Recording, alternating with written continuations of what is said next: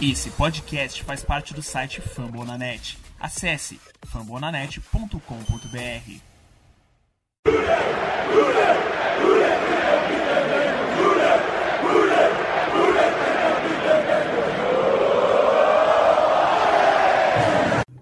Olá, seja muito bem-vindo ao podcast UDBR, a casa do torcedor de Cincinnati Bengals no Brasil. Hoje esse episódio número 9 e vamos repercutir a majestosa vitória do Bengals sobre o Pittsburgh Steelers no Heinz Field e também já trazer um preview do duelo de quinta-feira no Thursday Night Football contra o Jacksonville Jaguars no Paul Brown Stadium. Muito prazer, me chamo Ricardo Bossi e tem meu lado aqui Conrad Aleixo. Tudo bom, Conrad? Como você tá? Tá maluco com esse resultado? Com a forma que foi? O que, que é isso? É, hoje a gente vai repercutir essa mentira que foi a vitória do Bengals no Heinz Field, porque não dá para acreditar ainda. E ver o que, que, que, aconteceu para isso acontecer, né? Quanto tempo que não acontecia isso? Não, e assim, foi uma, uma vitória que não é. Teve, já vimos outras vitórias, mas acho que essa foi a vitória mais maiúscula que o, que o Bengals teve sobre os Steelers em muito tempo. É, e acho que não só o resultado, né? Mas o, como foi o jogo né, em si. Mas antes da gente discutir mais a fundo, vamos aos recados, né? Que a gente dá aqui toda semana. É, caso vocês queiram falar com a gente, a gente está nas redes sociais. Sigam a gente, Twitter, Instagram, arroba RudeIBR. Eu sou arroba Slash, Conrad underline. Conrad é o Conrad underline Aleixo. E a gente tem postado e retweetado análise ao longo da semana, Auto 22. Essa semana, como é semana um pouco mais curta, talvez vai estar um pouco mais atropelado as coisas, mas depois do jogo de quinta-feira, vai, eu tenho certeza que o Conrad vai pegar ali o Auto N2 e dissecar o jogo de quinta para vai ter bastante tempo até o, a outra semana, então a gente vai ter bastante conteúdo lá no, no perfil no Twitter. E também não esqueça de divulgar para aqueles que se interessam pelo conteúdo, pelo nosso Bengals, é, para mais pessoas conseguirem ter acesso ao nosso podcast. E mesmo se seu, seu amigo não torcer para o Bengals, passa para ele, tem no Fambonanet, das 32 franquias, 26 a torcida tem um podcast lá, então quase certeza que ele vai estar tá se sentindo em casa, vai estar tá bem informado e, e tudo mais, né? Também temos um grupo de WhatsApp, onde a torcida bengaluda assiste junto, corneta, manda notícia em primeira mão. Caso você queira participar, entre em contato com a gente no Twitter ou no Instagram, a gente passa o link para você é muito bom se sentir em casa. Então bora pra selva, bora falar de Cincinnati Bengals e Pittsburgh Steelers. Pois é, então a gente teve aí no último domingo, 26 de setembro, Heinz Field, Pittsburgh, Pensilvânia, um lugar amaldiçoado. Não mais. Bengals finalmente conseguiu vencer. O, duelo, né, foi 24 a 14, 24 a 10 para o para o Cincinnati Bengals. E vamos fazer pelo menos um recap aqui para aqueles que não assistiram ó, a partida, né? Saber mais ou menos como foi a marcha da, da contagem e tudo mais. No primeiro quarto, o Cincinnati Bengals abriu o marcador com um belíssimo touchdown do Tyler Boyd, que seu, ele recebeu a bola, sofreu contato, não caiu e no segundo esforço conseguiu avançar até a end zone. O Pittsburgh Steelers tinha muita dificuldade em avançar no jogo até então, sofrendo com muitas faltas, principalmente em sua linha ofensiva. E teve um drive muito longo que eles conseguiram chegar à pontuação, né? foi um drive de quase 9 minutos e o Big Ben encontrou o Tyrande Pat Freiermuth para empatar o jogo. Devolveu a bola para Cincinnati, faltando ali um minuto e meio, e o Joe Burrow no two-minute drive tá, tá mortal. Esse two-minute drill dele tá muito forte e bola no chase, touchdown 14 a 7 no intervalo. Bengals voltou já querendo anotar mais mais pontos, conseguiu, ampliou a vantagem no terceiro quarto para 24 a 7 e depois ficou basicamente cozinhando o jogo. O Steelers até conseguiu diminuir, fez, fez o décimo ponto, né? Fez, acertou um field goal no último quarto, 24 a 10. Agora vamos entrar mais a fundo, né? Para ver todos os pontos. É... dessa partida, Jamar Chase com dois touchdowns, Joe Burrow lançando três touchdowns, não sendo sacado. Então vamos aí. Conrad, o que você traz de ponto que você destaca dessa, dessa vitória, assim?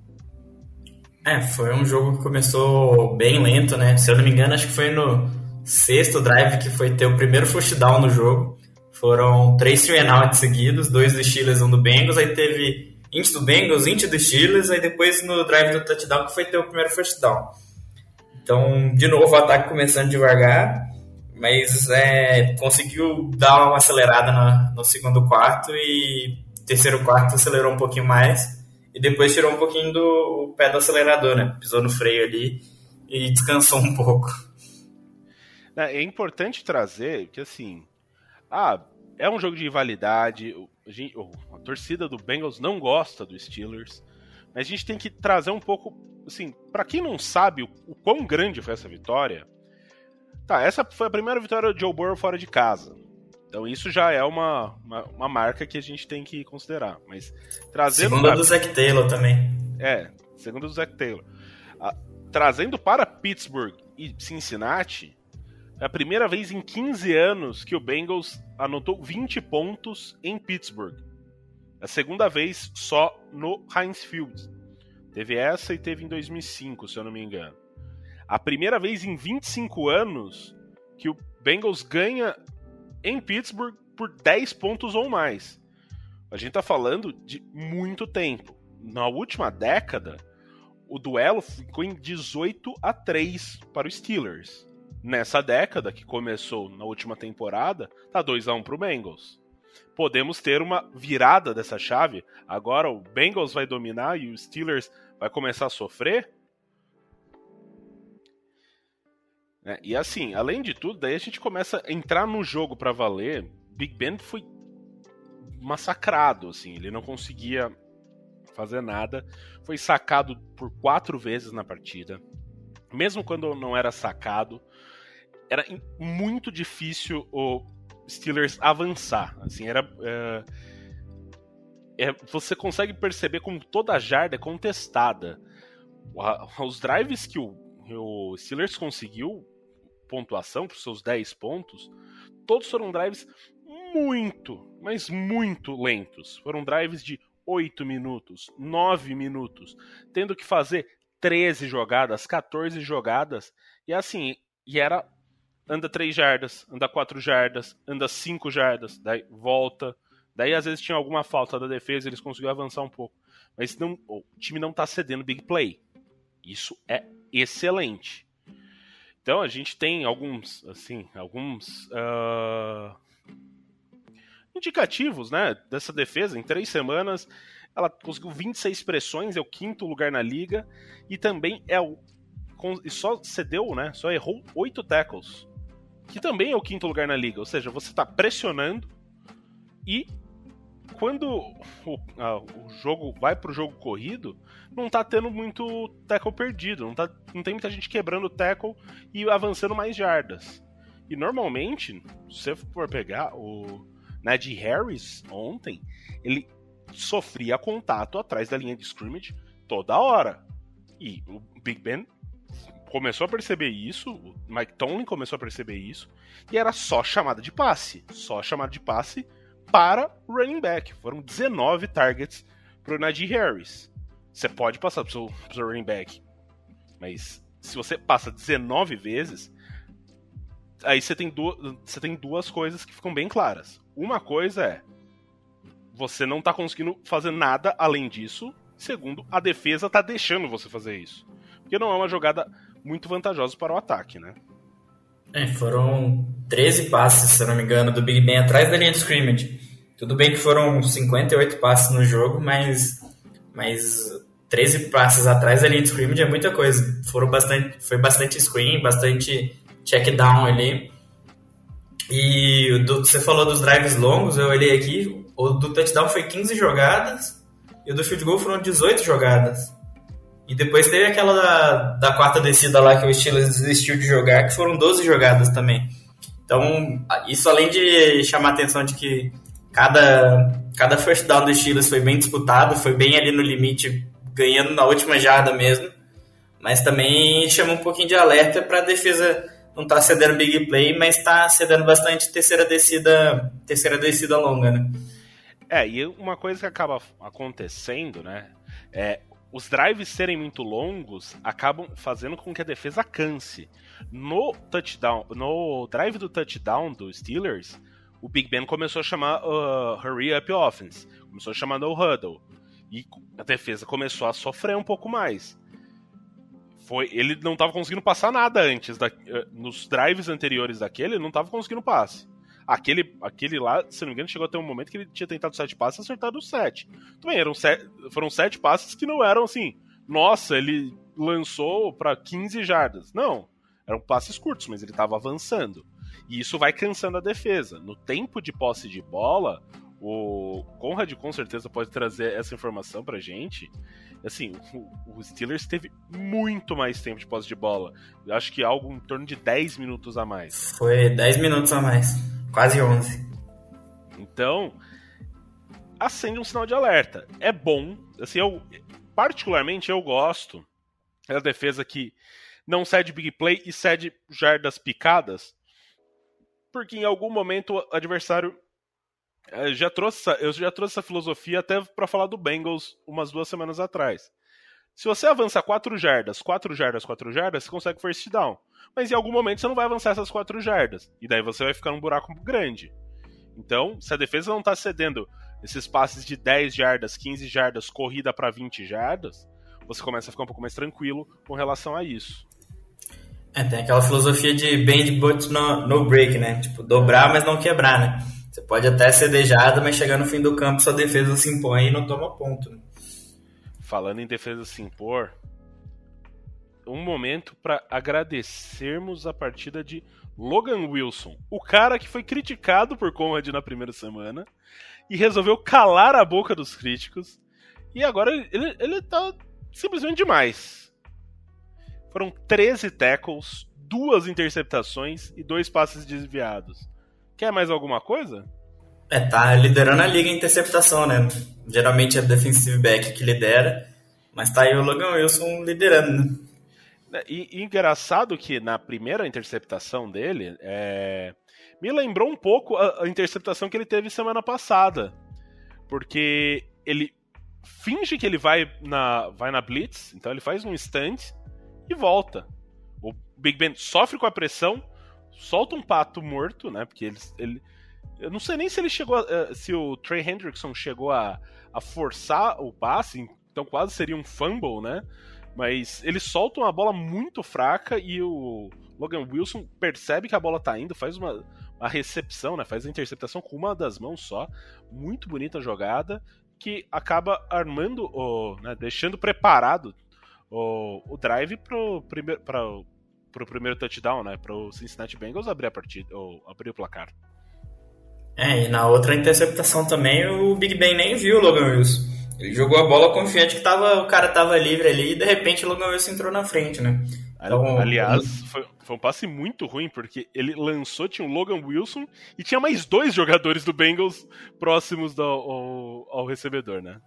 É, mas aquela bola ali, ele viu que não ia conseguir correr, ele ia jogar na direção do cara no chão pra, pra se livrar da bola. Só que apareceu o Logan Wilson na frente. Mas ele também tá, tá bem explosivo no jogo corrido, tá conseguindo tampar bem os gaps, então evoluiu bastante aí.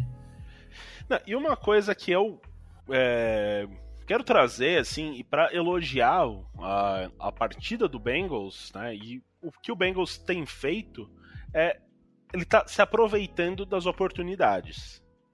A gente falou na última semana de como uh, na partida contra o Chicago Bears o Bengals cedeu muitas oportunidades, perdeu muitas oportunidades, cedeu muitas oportunidades para o Bears ganhar o jogo. Então foram quatro turnovers, é, teve tackle perdido, teve fumble não recuperado.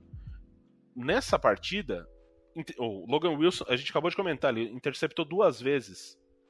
E nessas duas vezes, o Bengals foi lá e anotou dois touchdowns. Você não vai ter muitas chances de você começar uma, uma campanha já no campo de ataque. Quando você tem isso, você tem que aproveitar. Então isso eu acho muito importante eu, e é um sinal de maturidade, é um sinal de um, os times bons, times fortes, times que você em algum, em algum tempo você vai falar, não, você é um time tradicional, um time cascudo, ele não, ele não vai pegar a bola na linha de 20 e bater field de gol. Tem que fazer touchdown. Tem que macetar o, o adversário. O adversário errou e você tem que cobrar muita.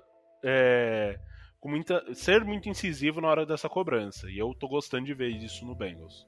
É, falaram bastante da questão de eficiência, né? O, o Burrow teve três passes incompletos e três passes para TD, né? É, falaram bastante ano passado, o Burrow no início da temporada lançando 40, 50 vezes, dessa vez acho que foram 20 e poucos passes. Não, acho que 17. foram 17, 19, alguma coisa nesse sentido. É, foi menos de 20. Então, questão, aproveitar quando tem a chance, né, pra conseguir pontos, né. Outro problema que tá recorrente e até chegou a assustar, acho que se fosse um time mais forte talvez fosse perigoso, é a questão de fechar jogos, né.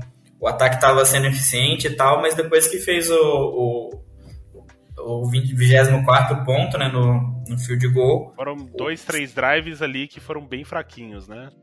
Forçou corrida, forçou corrida, mas não conseguia first down. Não, o, o time terminou o jogo com três renouts. Até o, o, a pontuação do TD, né, foi três jogadas também. Foi três jogadas touchdown, três jogadas out, três jogadas out, três jogadas out. E você falou da defesa cansar. Além dos drives longos, era o ataque não ficando em campo também, né? Então, isso prejudica bastante o, o descanso, o aproveitamento do time, começa a machucar jogador, começa a ceder algumas jogadas que não cederia por causa do cansaço. É, falando em ser ataque que fica pouco tempo em campo, a gente tem que começar a falar do Ultimate Drill do Burrow Chase, né? Isso aí já tá virando marca registrada. Não pode dar bola pro. Os adversários, eles já vão começar assim. Não pode dar bola pro esse faltando um minuto, um minuto e meio. Antes do, antes do intervalo, ele tá mortal. Já é o terceiro touchdown dele. Depois dos dois do two minute warning do primeiro tempo. Já, já três touchdowns em três jogos. É, o... Complicado, né? O Burrow até falou sobre isso na entrevista, né? Que eu, eu principalmente critiquei bastante semana passada o Zach Taylor por escolher esperar a decisão da, de começar com a bola ou receber, né? Ou começar com a bola ou chutando. E ele falou sobre isso, que eles estão se inspirando no Brady, que faz muito isso de terminar o primeiro tempo pontuando e receber no segundo tempo pontuando também, né? É, você consegue, você faz 14 pontos sem ser interrompido, é bem difícil de você você cortar isso, né? É, e esse final de segundo quarto foi, acho que fez um drive em 27 segundos o, o TD pro Chase. Aí voltou do segundo quarto, fez um field goal. Aí teve a int e foi, foi outro TD, então foram 17 pontos sem resposta aí, né? É, e, e assim, é, vamos lembrar, o, foi, teve o touchdown pro Jamar Chase, a defesa conseguiu um three and out e teve uma falta do Trey Hopkins. Se não tivesse aquela falta, o Bengals já estava em posição de chutar field goal. Ou seja, era capaz de conseguir 10 pontos no 2-minute drive. Em dois drives. Primeiro, conseguir dois drives nos dois últimos minutos do primeiro tempo. E quase conseguiu duas pontuações, né? Então, porque chegou a entrar um passe no Alden Tate, foi anulado por conta de falta, daí o time acabou não prosseguindo, eh, até ajoelhou na bola para não correr riscos, mas a bola estava na linha de 40 do time dos Steelers, com o Bengals tem, tendo tempo para pedir. Então, era uma coisa assim. O, o, Bur o Burrow, nesse, ele se sente muito confortável nesse período de tempo das partidas. Isso é o, aquele assim, é o chamariz, é o, é o, o cara, quando ele é bom, quando ele é grande, quando ele quer fazer as coisas aparecerem, então como o Conrad disse, Tom Brady, você vai lembrar de Aaron Rodgers, é nesses momentos que o cara vai crescer muito. Você lançar no primeira jogada do jogo é ótimo, mas no perto do intervalo é aquela hora que se você faz o touchdown, você dá uma ducha de água fria no adversário, ele vai entrar, vai, vai vestiário batendo cabeça. Então acaba sendo um, bem importante esses drives, né? É, e você falou do conforto do Burn. Finalmente a gente viu ele sentindo a pressão, se movimentando no pocket. Chamou até corrida para ele mesmo ali pelo meio. Então, finalmente é bom ver o, o Burrow sendo o Burrow de novo. É, parece até que ele assustou. A primeira, a primeira corrida também foi uma jogada que foi anulada por falta, mas ele sentiu a pressão, dele girou, daí ele falou assim: Nossa, eu consigo correr. Ele quase ele conseguiu ali 12 jardas. Anularam por falta, mas daí ele falou: Nossa, eu consigo fazer isso mais vezes. Então ele foi. Depois teve scramble, teve é, jogada desenhada até para ele correr. E muitas vezes, até mesmo na transmissão da CBS, o pessoal tava falando que essas corridas do Burrow, né, aconteciam muito quando a defesa do Steelers é, tava, ela não estava marcando em zona, ela estava marcando em man-to-man e os, os recebedores não estavam conseguindo separação. Então o, o Burrow conseguia fazer as leituras, fez uma, duas leituras. Na terceira ele viu não, ninguém tá livre, vou correr ou vou sair para jogar a bola fora. Jogar a bola fora não é muito a dele, mas pelo menos ele estava conseguindo correr, não ser sacado, não ser derrubado atrás da linha de scrimmage. É, e até não ter tido tomado sec, né? Quebrou uma sequência de Steelers de não sei quantos jogos, que era recorde da NFL fazendo uns. 75 jogos, se eu não me engano. É, 75 jogos, e quebrou esse, esse, essa sequência aí. E até por causa dele, né? Teve algumas jogadas que a DL conseguiu passar, mas ele conseguiu sair e evitar o, o sec.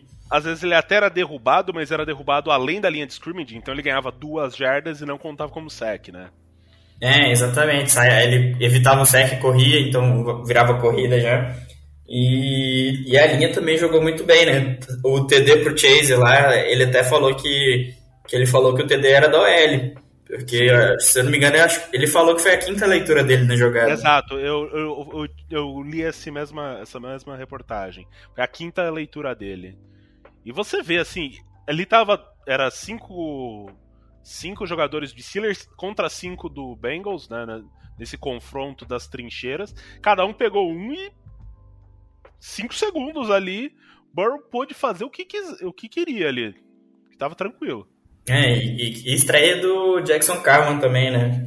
É, muito se duvidou dele aí na Precision por causa do, dele estar tá abaixo no depth chart, não, não, não ter entrado jogando, mas começou jogando bem já.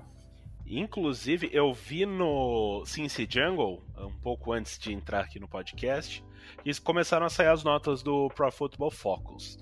E com relação ao a proteção contra o passe, né, a proteção de passe, ele foi o melhor do, dos jogadores da linha.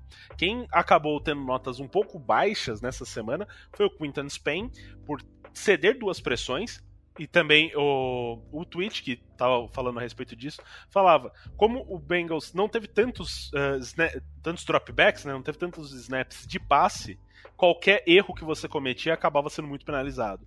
Então, as duas pressões, que foram as duas únicas que o Burrow sofreu no jogo, vieram, por, vieram na conta do Quinton Spain. E o, o Trey Hopkins, por conta de algumas faltas, é, se não me engano, teve duas seguradas, e isso também fez a nota dele ficar um pouco mais baixa. Mas os tackles estão jogando muito bem, e assim, tem sido muito elogiado até mesmo ao, ao, longo da liga, assim, não só a imprensa de Cincinnati, como a imprensa já um pouco mais geral, que não seja a grande imprensa, mas tem elogiado bastante tanto o Jonah Williams quanto o Riley Reef.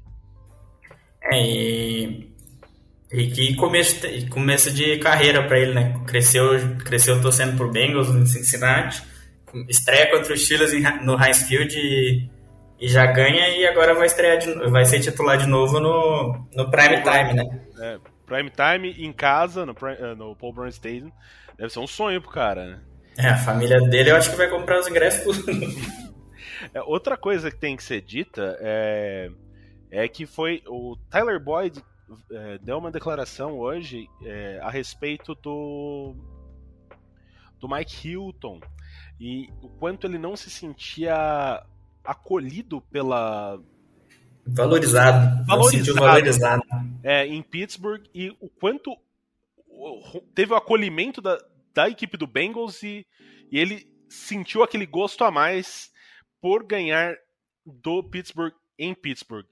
Tyler Boyd, aliás, que é da região de Pittsburgh, jogou na Universidade de Pittsburgh e tem todo esse ódio pela, pela franquia por conta do Bengals, né? Ele, é, ele é um cara que vestiu muito a camisa do Bengals e você vê muito o desenvolvimento dele. Você pega os primeiros primeiro ano, principalmente dele, ele era um cara bem apagado, assim, não tinha tantas oportunidades e atualmente ele é possivelmente o principal recebedor, por mais que ele jogue no slot, então é um são jogadas menos explosivas, mas ele é um cara muito assim, a torcida gosta muito e é muito o alvo de segurança do nosso QB. É, o... quando sai essa reportagem, até brinquei que o Mike Hilton veio pro Bengals pra... por causa que estava bravo com o Steelers e queria vingança. Tanto é que teve até um offside bizarro, porque ele queria sacar o Big Ben, que era a blitz dele. Mas é. A gente está vendo. A gente falou muito durante a pré-temporada dessa questão do, do Zach Taylor tá construindo essa cultura dos jogadores quererem estar no Bengals, né? E a gente tem visto bastante isso na, nos jogadores na free agency. O Mike Hilton, o Trey Hendrickson também vestiu bastante essa camisa. O Mike Daniels ano passado, esse ano também. Então você vê bastante que os jogadores estão querendo jogar pelo Bengals, né? Estão vestindo a camisa mesmo e, e dando sangue dentro de campo. E o Jay Morrison do, The Athletic soltou hoje uma, uma reportagem muito boa, inclusive, que, com, que tinha entrevista de vários jogadores e estava falando sobre a importância da vitória que ocorreu né, nesse domingo.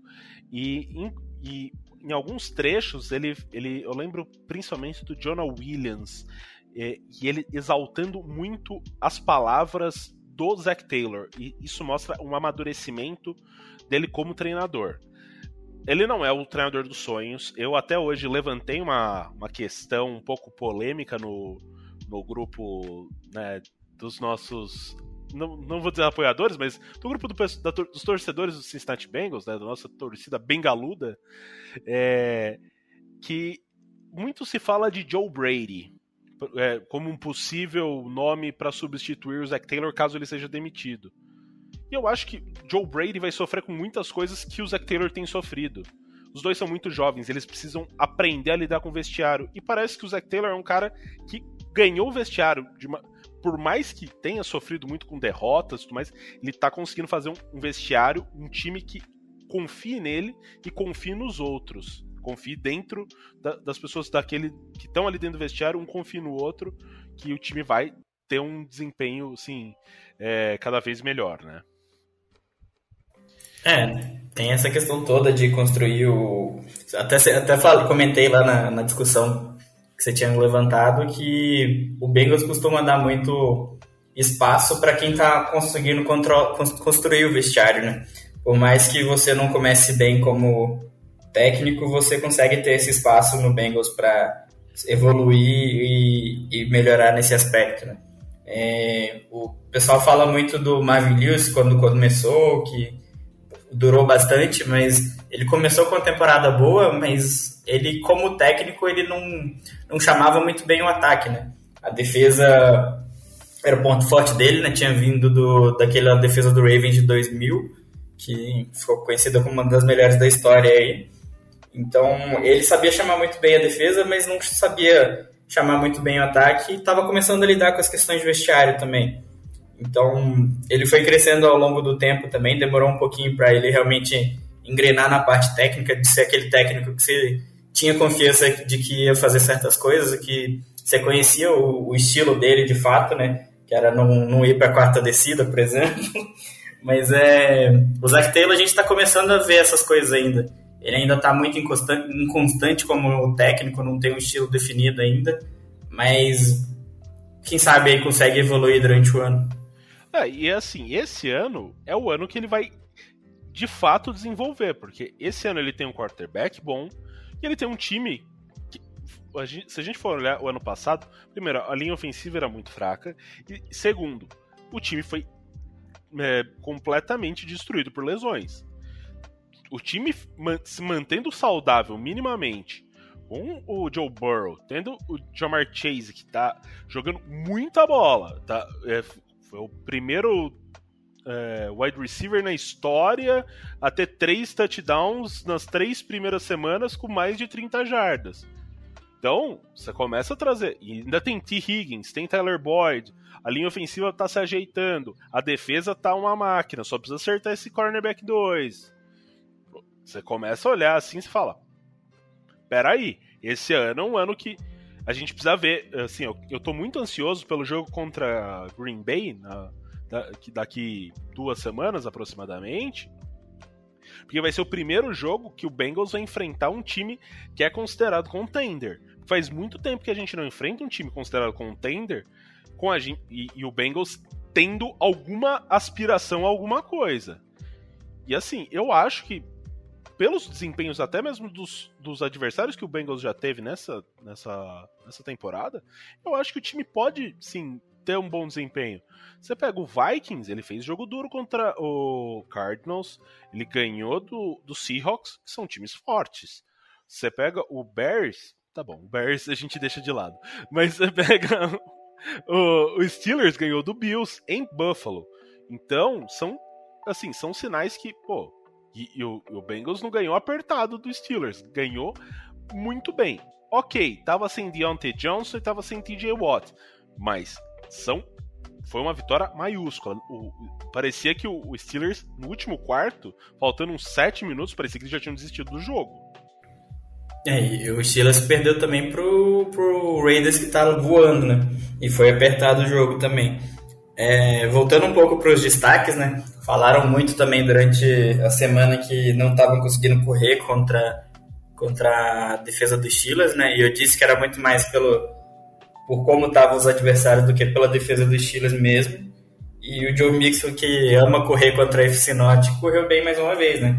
Teve média de 5 jardas por carregada e você via que a OL estava dominando o DL, estava abrindo muito espaço. É, teve uma jogada que, se não me engano, ele conseguiu umas 25, 30 jardas, que assim, foi bonito de ver uh, a movimentação da OL. Ele acabou correndo no gap entre o, o, left tackle e o left guard, mas toda a movimentação para o lado direito, abrindo um corredor. Você olha assim você fala: bonito ver isso, hein? Fazia tempo que a gente não viu uma corrida tão bem executada por conta dos bloqueios. Ficou muito bom e a defesa dos Steelers, por mais que tenha as suas lesões, não é uma defesa ruim. É, na, na semana 2 contra o Bears, o coordenador ofensivo falou que o jogo corrido não entrou por, por questão de detalhe. Ainda não saiu o Auto 22, mas eu tô doido pra ver o que, que, que, que mudou nesse jogo corrido essa semana. Se foi só o sua fila pelo karma mesmo, se teve os detalhes entrando, né? Ô Conrad, deixa eu. Assim, né? A gente tá falando só de coisa positiva tudo mais, né? Empolgação, vitória. Eu tenho algumas preocupações. Eu queria saber um pouco da sua opinião sobre essas. São dois pontos que eu vou levantar. Um é a utilização dos Tyrants. Eu tô sentindo que o time tem usado muito pouco os Tyrants, seja o CJ Uzoma, seja o, o nosso querido Amostra, né? O Ken, o, não, o Ken Sample, o Drew Sample é...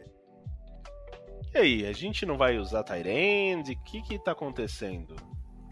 É, eu, eu também tive essa preocupação também. Os Tyrands estão bem sumidos. Eu apostei que o Zoma ia aparecer mais, porque início do ano passado ele apareceu bastante com o Boro, estava mostrando uma boa conexão. Só que esse ano parece que não estão conseguindo abrir espaço no, nas, nas rotas, na chamada para os Tyrants é, seja por questão individual de não conseguir correr as rotas direito, ou seja por, por marcação, por tá, tá todo mundo de olho nesse passe rápido do Burrow e o meio do campo tá congestionado ali para marcação. Né? Ah, não, até assim, a gente pode notar em algumas formações muitos wide receivers alinhados como wide out, né? Na interceptação do, do Burrow, uh, eu, eu, no momento eu achei que tinha sido Jamar Chase mas depois eu vendo o, a, o, revendo a partida, eu vi um jogador que estava correndo em profundidade falei, nossa, poderia ter entrado um passe ali. Era o Chris Evans. Daí eu falei, que o Chris Evans estava em profundidade? Mas aparentemente, o, tanto o Samaje Pirine teve lances ele estava jogado, tava começou a formação como wideout, nessa jogada teve o Chris Evans, ou seja, tá tendo uma, uma diversidade, mas os Tyrants continuam bem escondidos, né? É, eu não lembro se foi semana passada ou na retrasada que eu tinha retweetado um tweet falando que o Gruden chamou uma Forverticals com 3T em campo.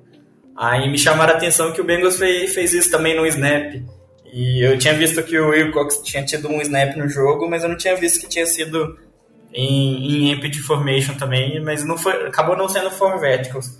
Mas a gente usou, a gente tá usando bastante formação com mais TEs em campo, mas eles não estão aparecendo para receber o passe, né? Estão sendo mais usados para bloquear. E como eu disse, eram duas preocupações, uma é o Tyrande e a segunda é a saúde da nossa secundária. A gente precisa conversar sobre isso. Tidobi Awuzie saiu com dores na virilha do jogo contra o Pittsburgh.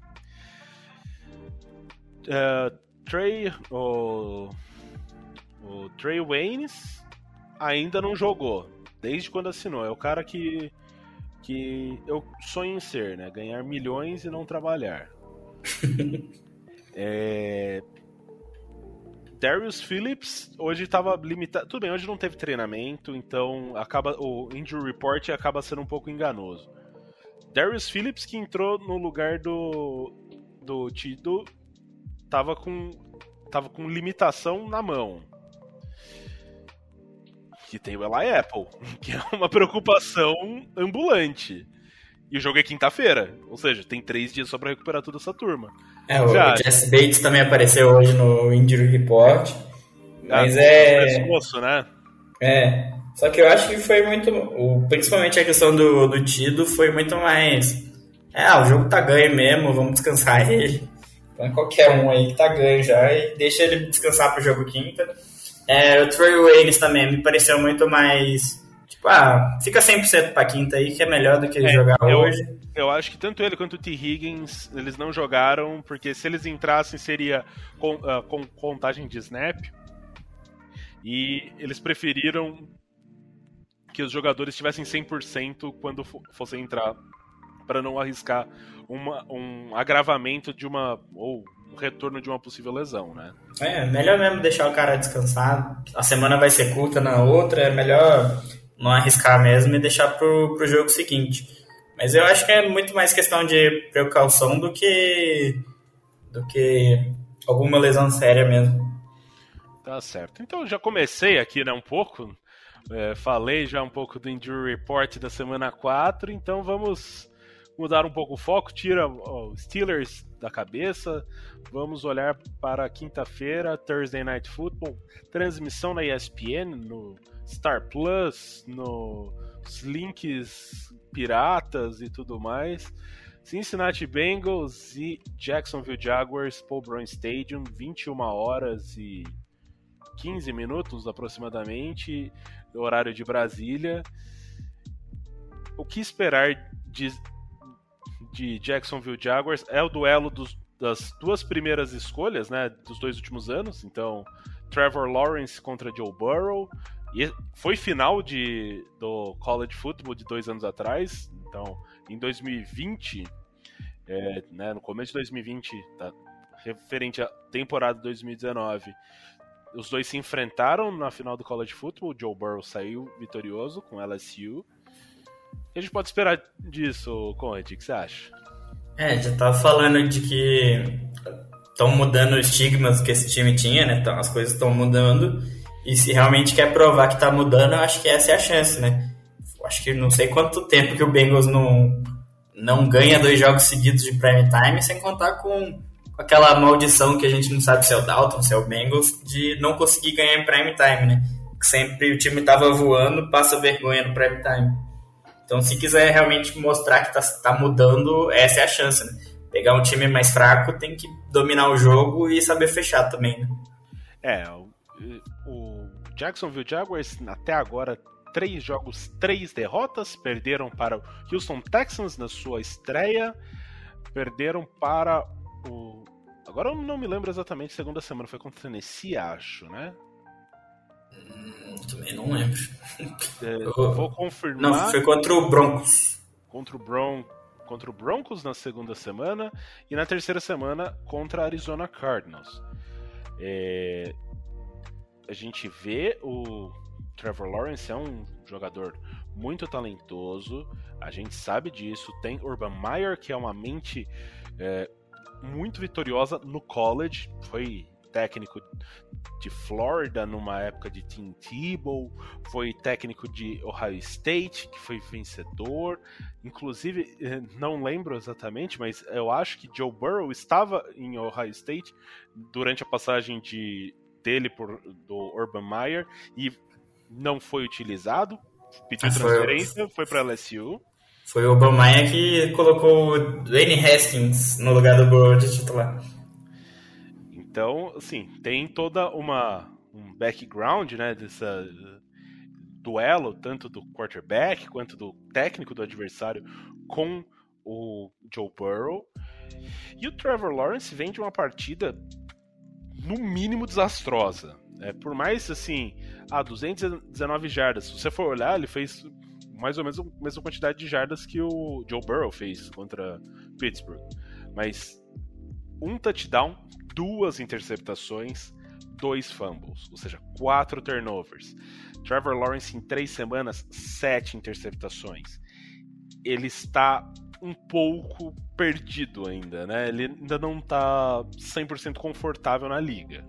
Isso é algo que, enfrentando uma defesa de Cincinnati que nessas três primeiras semanas incomodou aos adversários, tanto com a sua pressão no, no quarterback, quanto o jogo corrido dos adversários que têm tido dificuldade para entrar, que oh, por mais que ah, o Najee Harris conseguiu muitas jardas, se você for olhar em, nas jardas totais, mas muito por conta dos passes. Correndo ele conseguiu 41 jardas, 42 jardas.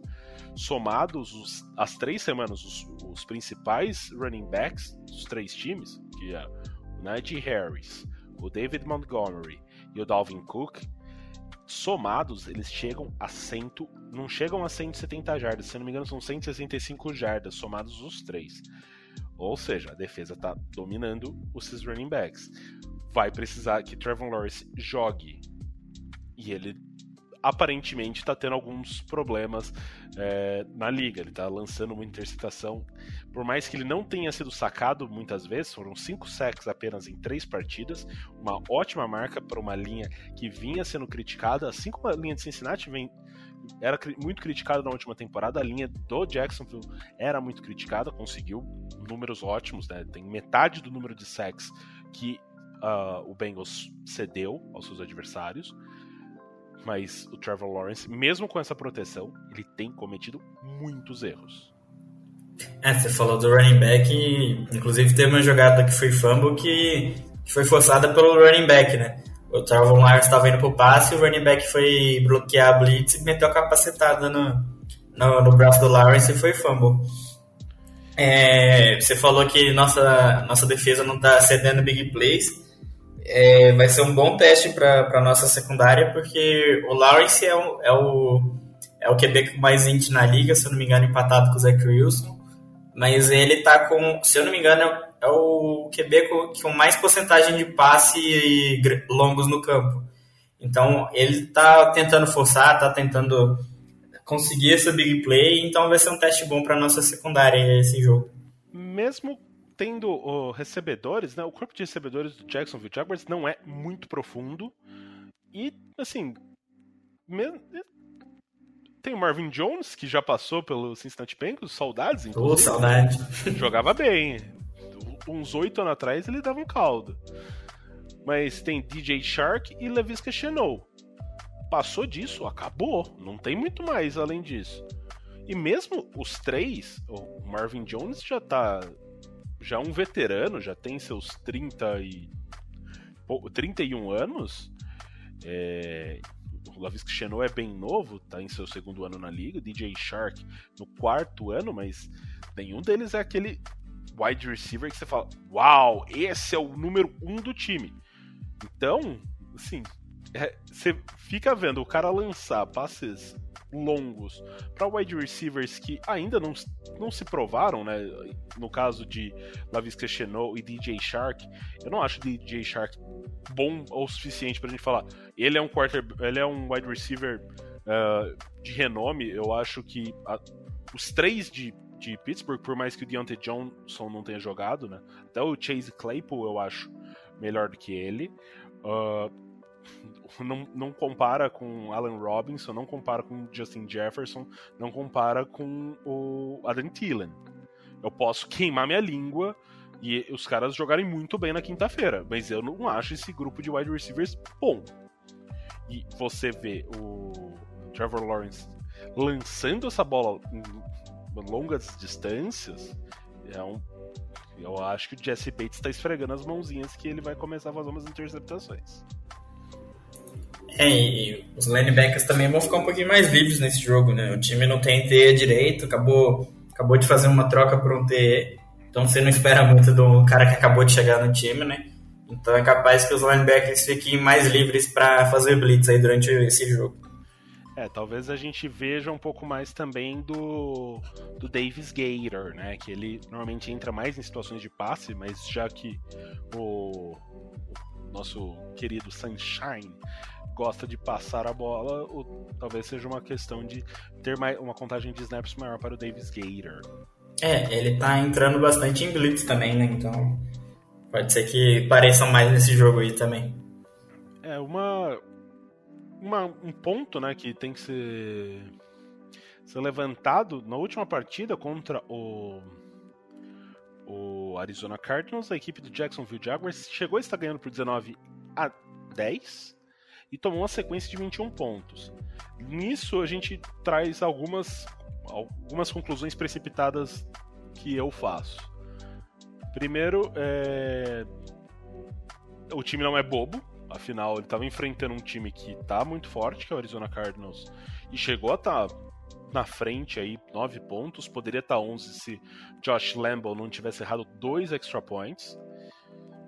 E também mostra que o time do Jacksonville pode dar uns apagões de vez em quando. Tomaram 21 pontos sem conseguir responder.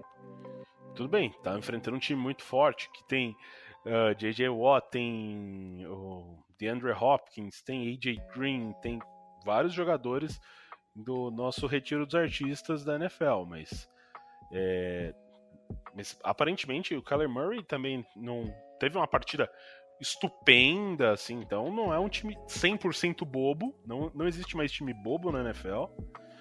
É, e o James Robinson, né, o running back do, do Jacksonville, fez uma partida bem decente. Ele conseguiu, nessa, nessa última partida, no último domingo, 159 jardas e teve um drive que eles só correram com a bola. Foram oito corridas no drive todo. Foram 75 jardas que eles, que eles percorreram em 8 jogadas, 8 corridas.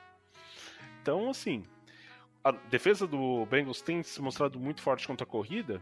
É uma boa prova. É, é, o James Robinson está no seu segundo ano, fez uma boa temporada, foi surpreendente a primeira temporada dele. Tem Carlos Hyde também, que é um já veterano, já passou por, por Cleveland, já passou por é, São Francisco 49ers.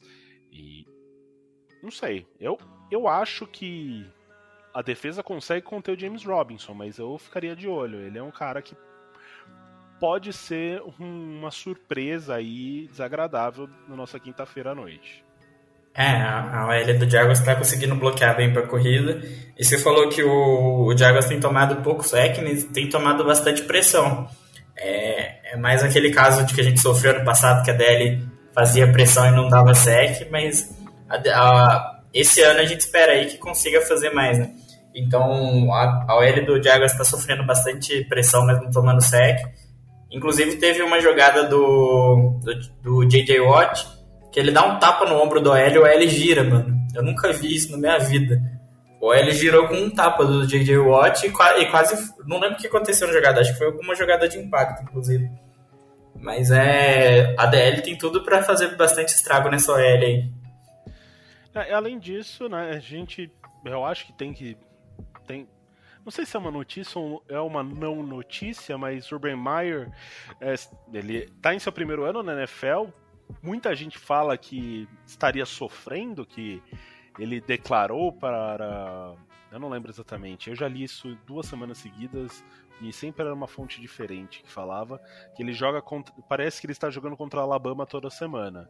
Ah, ele falou pro, pro técnico do Broncos depois do jogo, que ele tava com o microfone. É, então, sim, muita gente fala que ele não está satisfeito, que ele tá, talvez sairia da equipe até mesmo antes do final da temporada.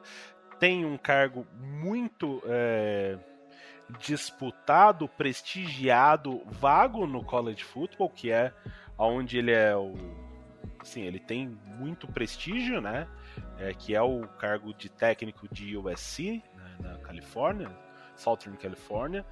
É, então, muita gente associa ele a esse rumor, junto com. Ele tá na NFL, no college, o técnico tem muito mais controle, porque os seus jogadores são muito mais novos, eles vão passar menos tempo, eles não estão ganhando dinheiro ali. É, então o técnico é muito mais. Ele pode ser muito mais rigoroso.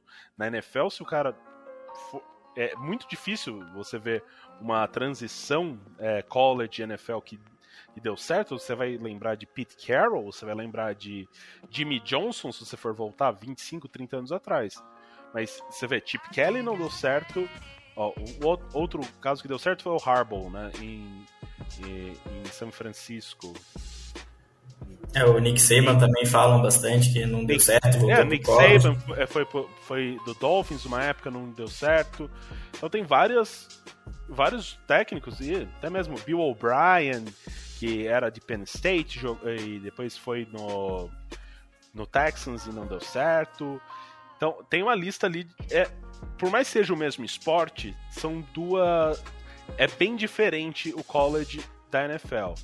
É, inclusive, assistam o college de, de sábado, eu vou dizer, um ótimo divertimento. Sua família talvez não vai ficar muito feliz, mas é um ótimo divertimento. É, você já sabe quem são os prospects, você já, já. E é uma dinâmica bem legal. Tem os favoritos e sempre as zebras, né? Clemson, que era top 10 na última semana, acabou perdendo, mas enfim, eu vou voltando para o assunto. É, tem, ele é um cara com muito prestígio no college. Na NFL, ele é só mais um. É, falam bastante de problema de vestiário, né? Teve essa troca inexplicável aí do Henderson, que ninguém entende direito. Provavelmente algum é. alguém bateu de frente, ele deve ter batido de frente com o técnico, alguma coisa desse tipo. E, e mesmo no college ele teve, é, assim, as duas as duas universidades que ele foi campeão nacional, que foi Flórida e Ohio State, as duas vezes são times bem complicados se você for olhar. A Flórida, a Universidade da Flórida, quando ele estava lá, era a época de, do Aaron Hernandes, não só dele, mas Aaron Hernandes foi um dos casos que, de pessoas que tinham muito problema de passagem na polícia.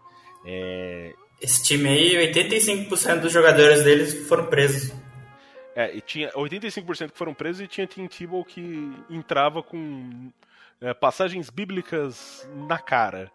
Então era uma, uma união assim bem bem é, de opostos.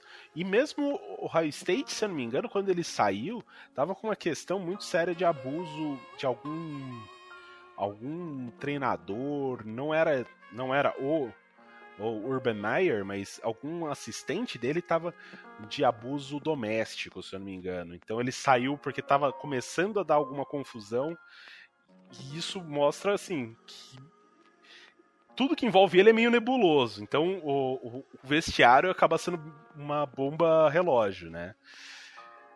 E isso mostra na NFL, você pega um time que o Jaguars não era um, ele foi o pior time da última temporada, tanto que escolheu o, o Trevor Lawrence e tem muitos problemas. Tem, eu falei do corpo de wide receivers, não é dos melhores. Uh, a defesa tem muitos problemas, por mais que tenha o Miles Jack, que é um jogador que eu acho muito bom.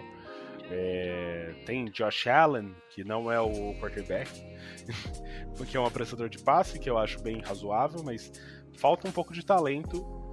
E até mesmo essa troca do CJ Henderson para, para Carolina em, em troca em, em, em, troca do T. Do T, né? O Dan Arnold. Mostra assim qualidade, né? Assim, talento, o CJ Henderson é bem melhor do que o Dan Arnold. Mas o porquê teve essa troca? O CJ Anderson nem estava jogando. Também tem que ser levado em consideração. Outra é... coisa. Não, pode, pode é... continuar. Falando dessa questão do, do vestiário, né? Do, do lado do Bengals, é, no jogo contra os Steelers, o Bengals ganhando de 24 a 7. Geralmente a gente via esses jogos indo embora por causa de questão emocional, né? O Bengals entrava em confusão e só sobrava flag pro lado do Bengals. E eu gostei de ver que nesse jogo começou, Bengals ganhando por 24 a 7, começou a sobrar aquela mãozinha depois da jogada dos jogadores do Steelers, os jogadores do Bengals só viravam as costas e não tinha nada a ver com eles, sabe? Então gostei dessa mudança de pensamento também dos jogadores. É, e assim, eu vou trazer né, a mesma coisa que a gente falou a respeito do Bengals, eu trago a respeito do Jaguars. A gente está gravando uma segunda-feira normalmente segunda depois de jogo você não tem treino, mas eles soltam injury report, então não dá para confiar muito. Tem quatro nomes apenas.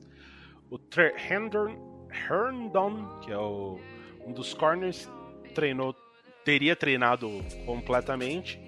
E quem tá, daí são três jogadores que teriam treinado é, de forma limitada, sendo dois da, da linha ofensiva, o Andrew Norwell e o Ken Robinson. Ken Robinson, um produto de Alabama, é, que é uma powerhouse, principalmente é, com relação a linhas ofensivas, né, é, um, é um dos tackles da equipe.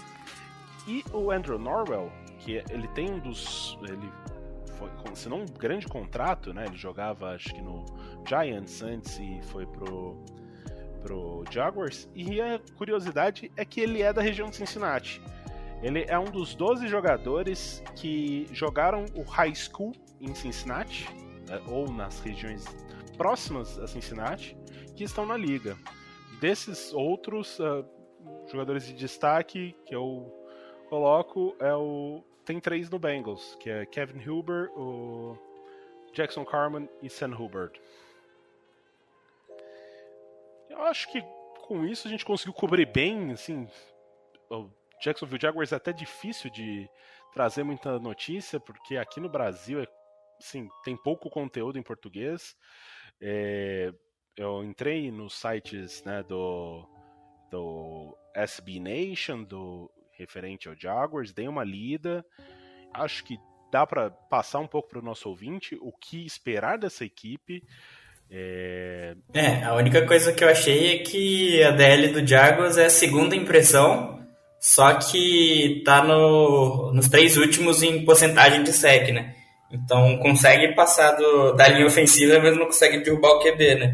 Vai ser interessante ver como a OL segura eles e como que o Boa vai se comportar também, né?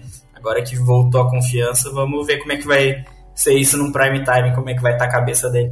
É, e, e, é basicamente o oposto do que o Burrow vinha sendo nas duas primeiras semanas, né? Que era aquilo de. A DL passou, era sec, porque ele desistiu. É, exato, então tem que ver como que vai ser isso. Alguém que não consegue derrubar e outro que não consegue sair da pressão. Mas depois dessa semana, em, desse jogo em Pittsburgh, a gente fica um pouco mais esperançoso com relação a Joe Burrow. É, de forma geral, acho que é isso. Você tem mais algum ponto a acrescentar no Conrad? É, acho que o principal ponto para observar nesse jogo de novo vai ser o Zac Taylor, né? A gente está tendo dificuldade para fechar jogos, né? Principalmente porque o ataque não consegue se manter em campo quando abre vantagem, as chamadas estão tão bem ruins. Teve um drive que o Bengals entrou em campo e foram três passes no, no último quarto. Você está ganhando por 14 pontos, o que, que você está fazendo? A gente reclama que ele só corre primeira descida, Aí quando tá ganhando com 14 pontos, resolve meter três passes e sair de campo, né?